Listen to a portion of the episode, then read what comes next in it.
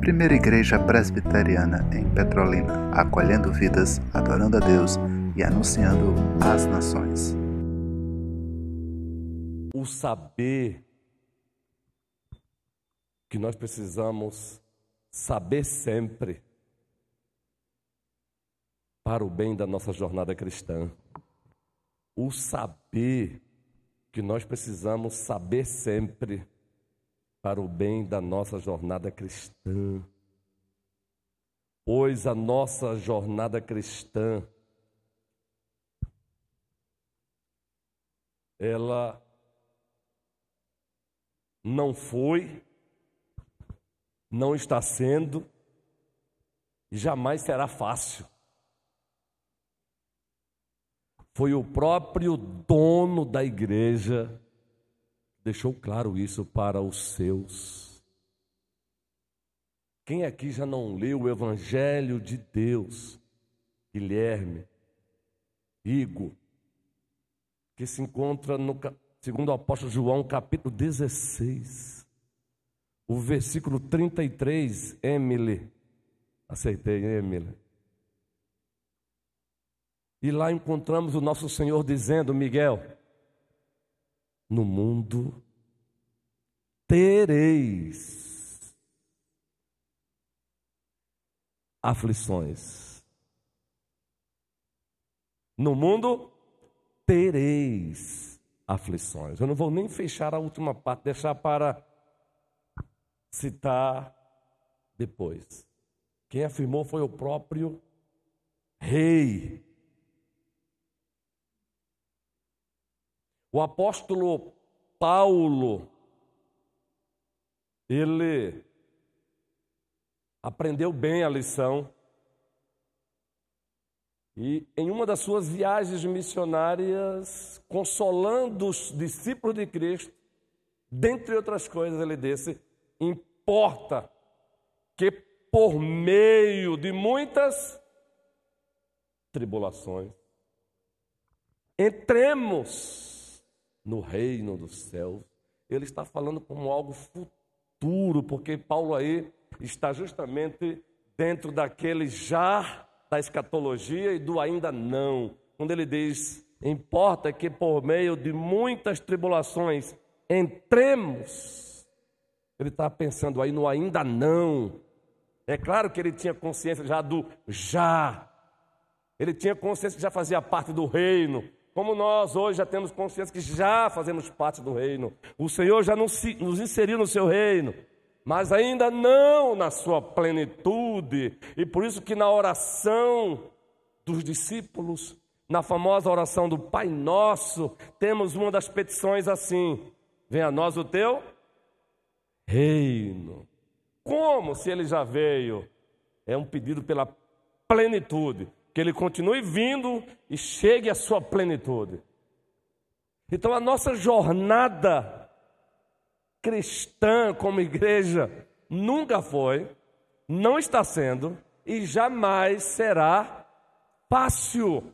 Precisamos relembrar com frequência essa verdade para o nosso próprio bem, para que não fiquemos assim desanimados quando os problemas aparecem para não fletarmos com o desânimo, não é, irmos ao cartório e nos casarmos com a desistência. Personificando aqui algumas ações, pegando carona com aquele livraço, O Peregrino de John Bunyan. Meus irmãos, o mesmo Paulo escrevendo uma das cartas pastorais, Carlo, Marlene, ele disse: todo aquele que quer seguir a Cristo piamente, ou, dependendo da tradução, piedosamente, ou, dependendo da tradução mais popular ainda, devotamente, vai acontecer o que com esses? Serão o que? Aplaudidos ovacionados. Não, serão perseguidos.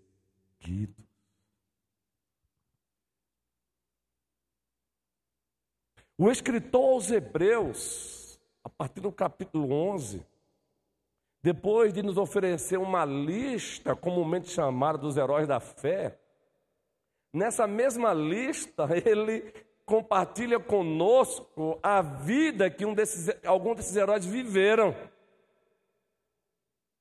E ninguém aqui gostaria de passar pelas mesmas coisas que eles passaram. Ninguém aqui gostaria. E esses mesmos são nos são apresentados como referência.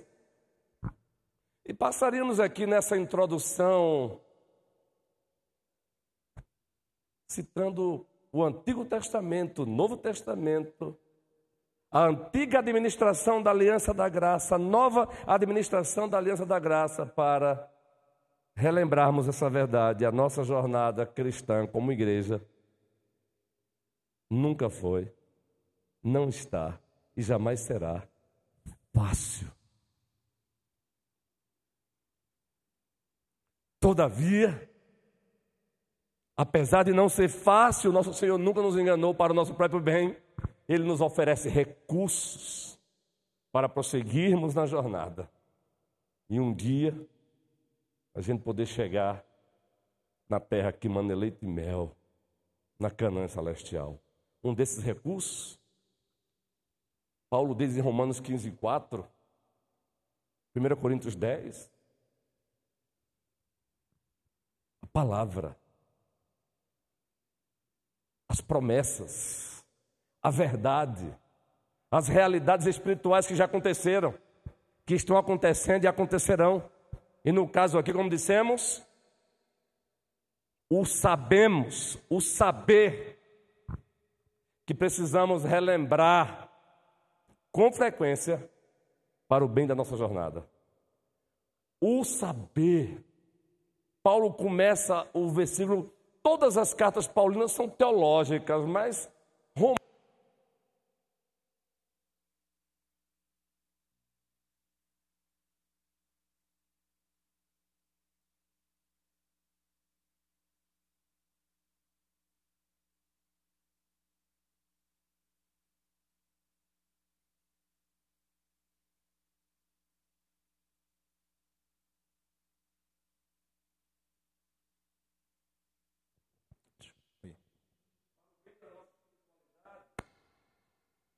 ele começa o versículo 28 dizendo: Todas as coisas sabemos, sabemos que todas as coisas cooperam para o bem daqueles que amam a Deus.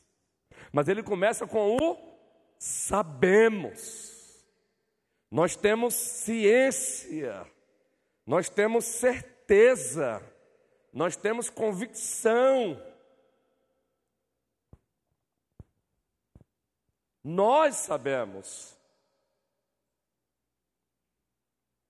Quando o mesmo Paulo escreve à igreja de Tessalônica, ao capítulo 4, pois a mesma se encontrava entristecida, em virtude de que alguns dos seus entes queridos haviam partido. E essa tristeza estava perdurando demais. Ele disse: Calma, não sejais ignorantes como como aqueles que não têm esperança. Calma, não, não, não, pois nós sabemos. Aí ele vai lá também usar quase que a mesma expressão. É assim que ele se dirige a uma igreja que ele não conhecia. Depois de trabalhar várias doutrinas pilares da fé, ele chega e diz: Sabemos que todas as coisas cooperam para o bem daqueles que amam a Deus, daqueles que são chamados segundo o seu propósito. E o primeiro saber que nós precisamos saber com frequência para o bem da nossa jornada cristã como igreja é a gente saber Preste bem atenção. Que Deus já determinou o bem maior para a sua igreja. Deus determinou o bem maior para a sua igreja. Existe um bem maior e não tente fazer a leitura desse bem maior a partir do conceito de bem que o mundo nos apresenta. A partir do conceito de bem que o mundo nos oferece através dos seus filmes, um capítulo com um final feliz, porque esse bem maior não tem nada a ver com esse conceito materialista, hedonista, mundano que o mundo tenta nos passar. Pois, em assim sendo, pobre do João o Batista.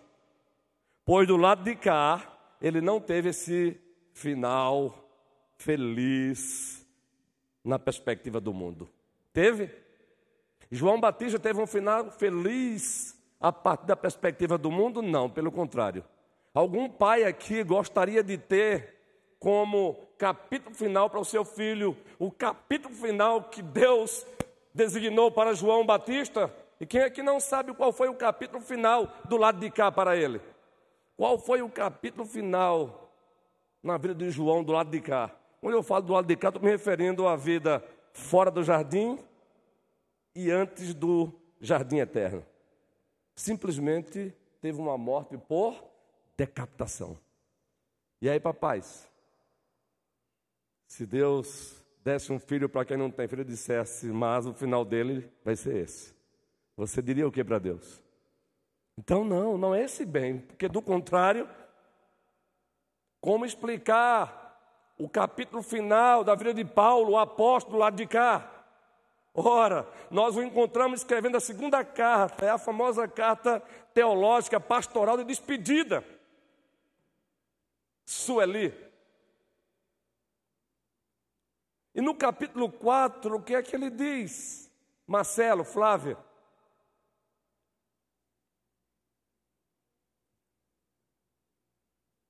Eu já estou sendo oferecido como libação, meu filho Timóteo eu já estou prontinho para ser oferecido como libação. O tempo da minha partida é chegado, eu já estou prontinho para ser oferecido como oferta ao Senhor. E aí, a partir daí que ele vai dizer: fique certo, eu combati o bom combate, eu completei a carreira eu guardei a fé. Quando nós buscamos o contexto histórico, existencial, geográfico, político daquele homem, ele estava simplesmente aguardando entrar no corredor da morte para ter a sua cabeça decapitada, e foi o que de fato aconteceu. Então não entenda esse bem que Deus determinou antes da fundação do mundo na perspectiva do mundo, porque senão nos frustraremos. Mas esse bem maior ele mesmo nos diz qual é. É claro que existem facetas nesse bem. Qual é o bem maior que ele diz qual é? Observa o que diz no versículo seguinte. Depois que ele diz: Sabemos que todas as coisas cooperam para o bem daqueles que amam a Deus, daqueles que são chamados segundo o seu propósito. Aí o versículo seguinte diz o quê? Porquanto aos que de antemão conheceu, também os predestinou para serem conforme a imagem do seu filho. Eis aí o bem maior que antes da fundação do mundo Deus designou para nós, Deus decretou para nós. Agora entendam, dentro desse bem maior, por si só, sermos transformados na imagem do irmão mais velho, Jesus Cristo sermos transformados segundo a imagem de Jesus Cristo, não precisaria de outras explicações, de outras elucidações, não precisariam aqui trabalhar as nuances, as facetas, mas é bom para enriquecer. Esse dentro desse bem maior aí, nós temos a faceta da comunhão eterna com o único Deus que subsiste em três pessoas, o Pai, o Filho e o Espírito Santo. Existe um bem maior, maior do que esse? Pois assim como o Filho tem comunhão eterna com o Pai, estando nós no Filho, por isso a Bíblia com frequência diz em Cristo, em Cristo, em Cristo, em Cristo, pois no Filho também já temos e teremos eternamente comunhão com o Pai, com o Filho e com o Espírito Santo. Tudo isso dentro da expressão conforme a imagem de seu Filho.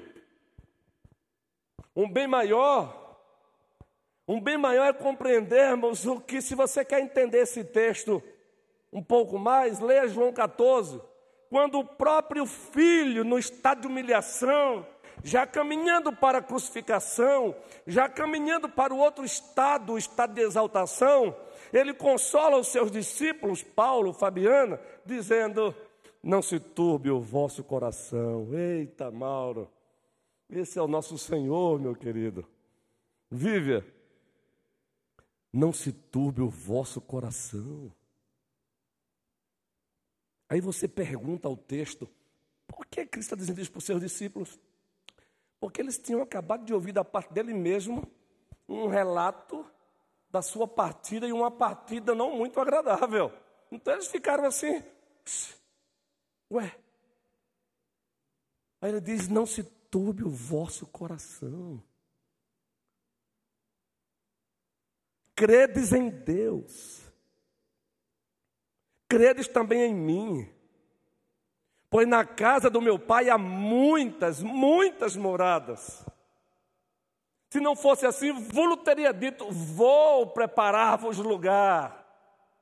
E quando eu for e preparar-vos lugar, eu voltarei. Gente, que consolação! Tudo isso é bem maior para nós.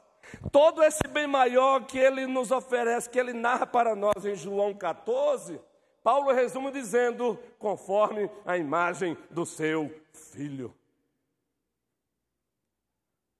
Ele fala de uma mansão na casa do meu pai, há muitas moradas, meus irmãos, pelo privilégio de estarmos em Cristo, existe uma mansão celestial para nós preparada, reservada. Aí o apóstolo Pedro, consolando os discípulos de Cristo que estavam na diáspora, também dispersos por causa da perseguição, como ele os consola, Fernanda? Ele os consola dizendo assim: depois de admoestá-lo, admoestá-los para não darem ouvido aos escarnecedores, pois já no primeiro século os escarnecedores estavam dizendo: o meu pai já morreu, a minha avó já morreu, o meu pai já morreu, e essa conversa aí de que esse Cristo vai voltar, de que haverá um novo céu e uma nova terra, essa conversa aí é para numa linguagem, linguagem nossa.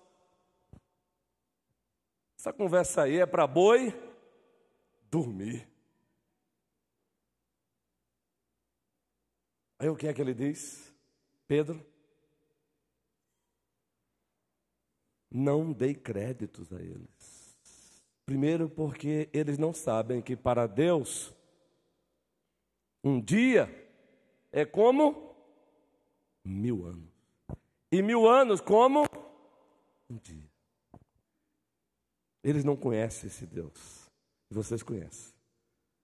E esse Deus, para quem um dia é, é como mil anos, e mil anos como um dia, ele nos prometeu um novo céus e uma nova terra. Ele disse: Nós aguardamos um novo céus e uma nova terra. Está aí. Se você quer uma explicação das facetas que se encontram em conforme a sua imagem, que é o bem maior, dentro dessa, desse resumo tem um novo céu e uma nova terra. Que será um novo céu e uma nova terra, não apenas pelo lugar novo que será, e lá não teremos mais morte, porque não haverá mais enfermidades, porque não haverá mais luto, não haverá mais dores, mas pela presença de Deus. Pela presença de Deus conosco. Apocalipse 21 e 22. Deus vai armar o seu tabernáculo entre nós. Essa é a plenitude da redenção. Esse é o bem maior. Esse é o saber que precisamos saber com frequência para prosseguirmos na jornada. Muito especialmente quando as coisas começam a não caminhar como esperávamos que caminhasse. E quando as coisas começam a caminhar como nós não esperávamos que caminhasse, a nossa tendência é ficarmos assustados. Não. Há um bem maior para a igreja dele. Em Romanos, Paulo chama esse bem maior com o melhor resumo que se pode dar. Aos que de antemão conheceu, também os predestinou para serem conforme a imagem do seu filho. Eu pergunto: alguém pode apresentar um bem maior do que esse? Só se alguém disser que existe algo mais valoroso do que Jesus Cristo. Só se alguém disser que existe algo ou alguém que tenha um valor, no mínimo, igual a Jesus Cristo. E não tem. Não tem. Jamais terá, jamais haverá. Então, meus irmãos, prossigamos nessa jornada com seus espinhos, com as suas intempéries, com as suas adversidades, com os seus mares revoltos, com seus Golias aqui e acolá se nos apresentando com as suas armaduras. Prossigamos nessa jornada com os olhos fitos nesse saber. Sabemos. Sabemos o que? Que Deus determinou antes da fundação do mundo um bem maior para nós. E ele fez isso antes da fundação do mundo. Se você quiser perceber isso, vai para o versículo 29 e 30. Você tem lá a cadeia lógica de Deus. A cadeia salvífica de Deus. Aos que de antemão conheceu. Aos que de antemão conheceu. É uma referência à eternidade. Antes que ele criasse os céus e a terra ele nos amou. Antes que Ele criasse os céus e a terra, Ele disse: Eu amo vocês. Ele nos escolheu em Cristo. Aos que de antemão conheceu, também os predestinou. Ele fez isso antes da fundação do mundo. Relembremos isso para nós mesmos. Você pode ter como capítulo final da sua vida, talvez não que você tanto sonhou, e muitas vezes na perspectiva sociológica hedonista do mundo. Mas o capítulo final, cósmico, que Deus estabeleceu para você, para mim, para nós, esse aí, meu irmão, esse bem maior ninguém tira, foi Deus que determinou. Segundo saber que precisamos saber para prosseguirmos na jornada, apesar dos pesares, é que Paulo continua. Sabemos que todas as coisas cooperam para o bem, para o bem. O bem já sabemos. Tudo se resume a Ele, Cristo. Todas as coisas cooperam para o bem. Precisamos saber que Deus age no tempo e no espaço, fazendo com que tudo trabalhe em parceria, até mesmo as coisas ruins aos nossos olhos, para o cumprimento desse bem, para alcançar esse bem. Todas as coisas, sem exceção, as boas e as ruins,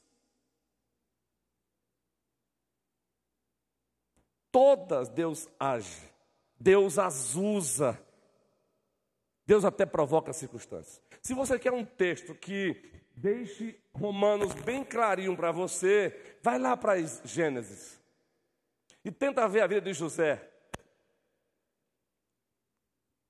Vai lá para Davi e tenta ver a vida de Davi. Vai lá para o apóstolo Paulo e tenta observar a vida do apóstolo Paulo. Mas quanto a José, quem não sabe? As circunstâncias adversas, ruins, pelas quais aquele homem passou. Primeiro, sofrendo inveja dos seus próprios irmãos sanguíneos. Fruto da inveja, tentaram primeiro arrancar-lhe a vida. Não conseguiram. Em seguida, vendem, vendem por um preço o próprio irmão para os ismaelitas. Em seguida, vai trabalhar como servo de Potifar. Em seguida, caluniado, difamado, armaram contra ele, cárcere. Meus irmãos, preste bem atenção. Quando a gente lê o fim hoje da história, é fácil demais você dizer que massa. Agora imagine, se coloca no lugar de José. Queridos, de acordo com a percepção que algumas igrejas têm hoje do que é ser bem sucedido, no meio das próprias igrejas, José seria tido como um amaldiçoado. Eu fico imaginando se José fosse um candidato ao pastorado de alguma igreja com esse currículo, antes do fim que nos é narrado em Gênesis 50. Eu, eu, fico perguntando às vezes, as minhas conjecturas, será que alguma igreja ousaria pegar o currículo de José e dizer, esse vai ser o nosso pastor? Porque muitas vezes, regido por perspectivas mundanas, é assim que avaliamos o outro. É assim que avaliamos o sucesso de um pastor, de uma igreja. Quem vai dizer que uma igreja que congrega numa casa de taipa é uma igreja de sucesso? Quem ousa dizer isso? Quem vai dizer que uma igreja na África que congrega debaixo de um pé de árvore é uma igreja de sucesso? Ninguém vai dizer isso. É por conta disso que os pastores de sucesso no nosso Brasil é aquele que pastoreia uma igreja com mil membros, com dois mil membros, com três mil membros, com quatro mil membros, e nós somos vaidosos, a beça, né? Aí vamos entrando nessa onda. Louvado seja Deus pela, pelas igrejas que têm mil membros, dez mil membros. Louvado seja Deus por esses pastores mas na perspectiva de Deus, igreja bem-sucedida não se configura ter mil membros ou dez mil membros, pois para uma igreja bem-sucedida como Laodiceia, Deus simplesmente disse: você é cega, você é pobre, você é miserável. E para uma igreja tão mal sucedida como Yasmina, na perspectiva do mundo, pobre, pobre, pobre, ele disse: vocês são o quê? Ricos. É claro que há casos e casos não vamos a partir de agora julgar toda a igreja rica, materialmente falando, como se pobre fosse. Precisamos tomar cuidado. Mas fica aí essa referência. Queridos, Deus fez, está fazendo e fará o que necessário for para conduzir você ao bem maior que Ele tem para você, para conduzir a sua igreja ao seu bem maior. Então, quando é preciso, ele tira mesmo. Ei, peraí, pastor, por favor, eu estou tão mal esse dia. Você, você vai dizer que eu não quero ouvir essa mensagem, mas essa é a mensagem que consola. Essa é a mensagem que consolida crente. Se for preciso, Deus tira, Deus arranca. Para que o bem maior aconteça porque o bem maior é incomparável. Nesse mesmo capítulo de Romanos, você volta um pouquinho, no versículo 18, Paulo diz: O nosso sofrimento do tempo presente jamais pode ser comparado com a glória que nos está reservada. Deus seja louvado. O nosso sofrimento do tempo presente jamais pode ser comparado com a glória, Mauro, que nos está reservada. É assim que devemos continuar caminhando, Juan. Flávia, presbítero Moisés. Todas as coisas. Eu lembro que o reverendo Jeremias Pereira, com aquele estilo dele próprio, ele, numa das suas mensagens, naquele, naquela conferência recente que fomos, ele disse assim para os pastores: Você sabia que você pode correr o risco de voltar para a igreja que você pastoreia. E ao colocar o seu pé na porta, você ouvir da tua igreja: Tchau, Deus te abençoe. Se caso alguém aqui chegar de volta na sua igreja e a sua recompensa por estar aqui for uma carta de demissão, todas as coisas cooperam para o bem daqueles que amam a Deus. Desde que não seja pelo pe por pecado cometido, por imoralidade, da parte de quem demitido foi. Todas as coisas cooperam para o bem daqueles que amam a Deus. Eu e minha esposa somos testemunhos. Como todas as coisas cooperam para o bem, esse bem maior. É claro que submisso, subordinado a esse bem maior, existem outros bens que Ele até nos dá aqui ainda na terra. Mas entendam, Ele tira, Ele bota, Ele consente, Ele permite. Ele consente que Herodes arranque a, que, que Herodes arranque a cabeça de João Batista. Não foi por impotência, ele consentiu, propósito, desígnio, um bem maior para João Batista. Ele consente que o apóstolo Paulo seja preso, encarcerado, de lá vai para o corredor da morte. Ele consente que Isaías provavelmente tenha sido cerrado ao meio. Ele consente que Eliseu morra com uma grande enfermidade. Ei, como isso é consolador. Mas o mesmo, o mesmo Eliseu que foi sepultado fruto de uma grande enfermidade, depois de enterrado, colocaram um morto sobre o túmulo dele e o morto ressuscitou. Esse é o Deus que confunde a nossa lógica. Louvado seja o Senhor. Meus irmãos, não tentemos colocar o nosso Deus numa caixinha de fósforo. Aqui colar, ele confunde a nossa lógica. Sabe por quê? Ele é o Deus incomparável. Esse Deus não me amedronta, ele me consola.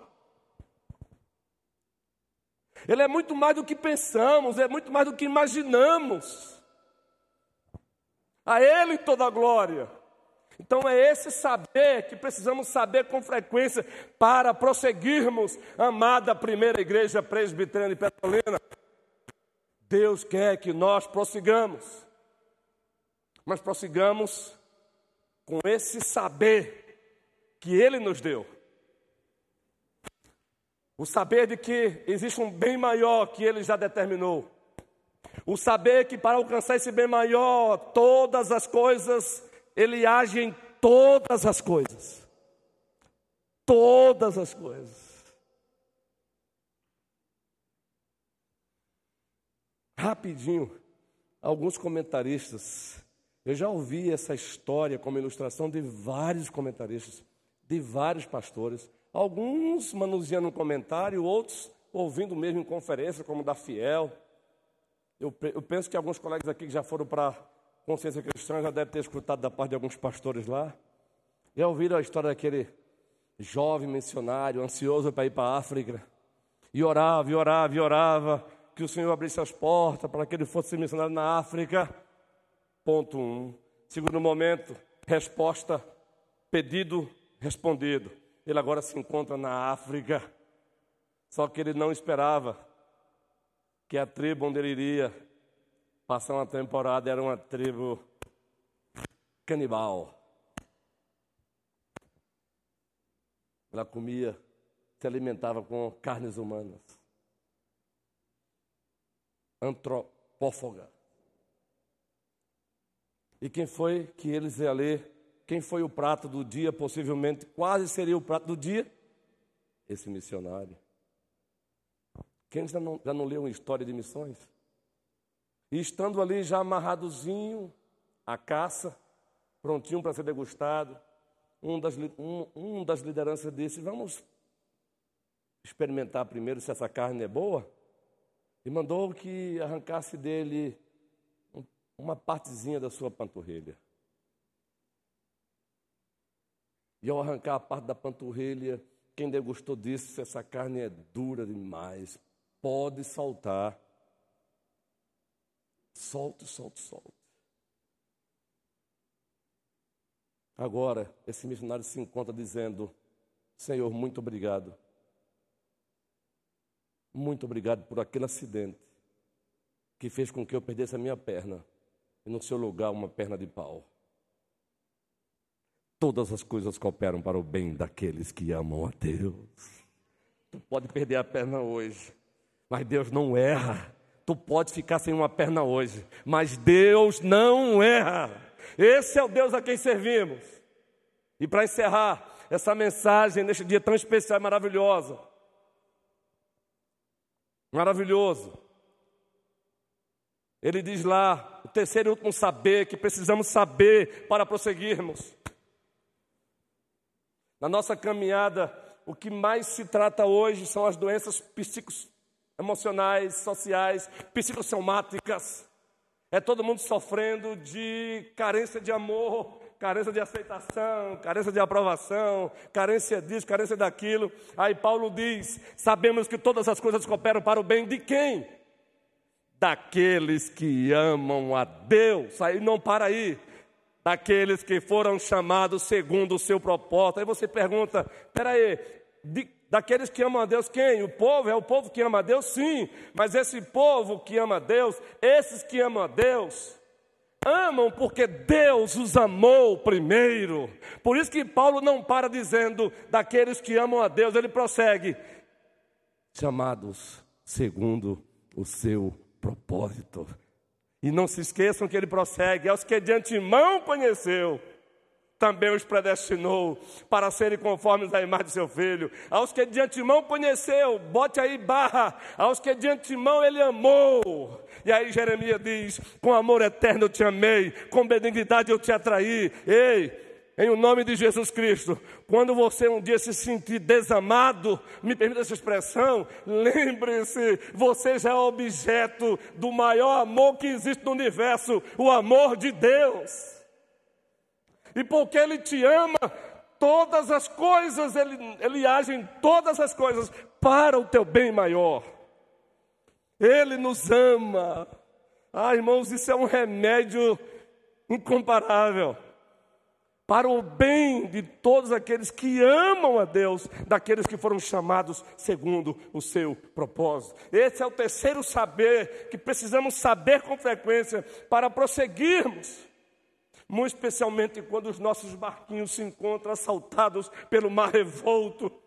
E fazemos coro com os discípulos, dependendo da linguagem de Marcos, a gente chega até a dizer: Ó oh, Senhor, não se te dá que morramos.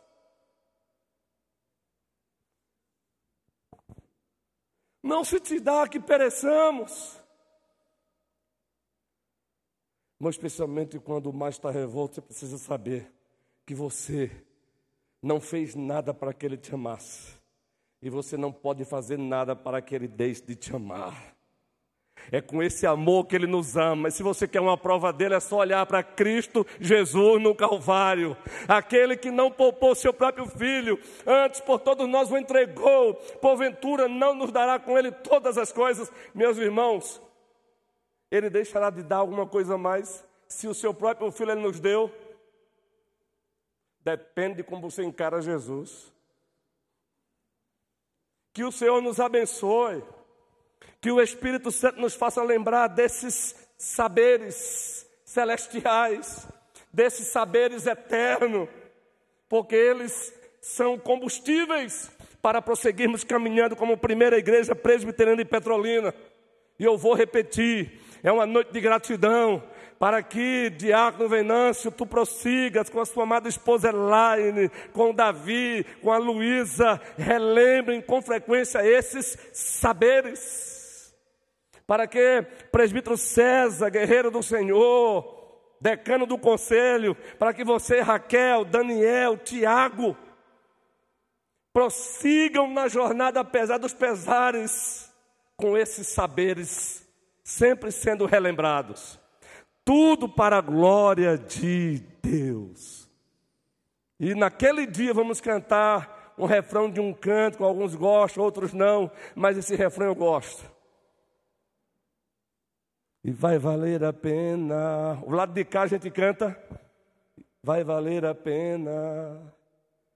Vai, vai valer a pena. Não é assim? Mesmo. Mas quando a gente passar para o lado de lá, a plenitude, ou ainda não se concretizando, a gente vai estar lá cantando: Senhor, valeu a pena, Senhor, valeu a pena, Senhor, valeu a pena mesmo.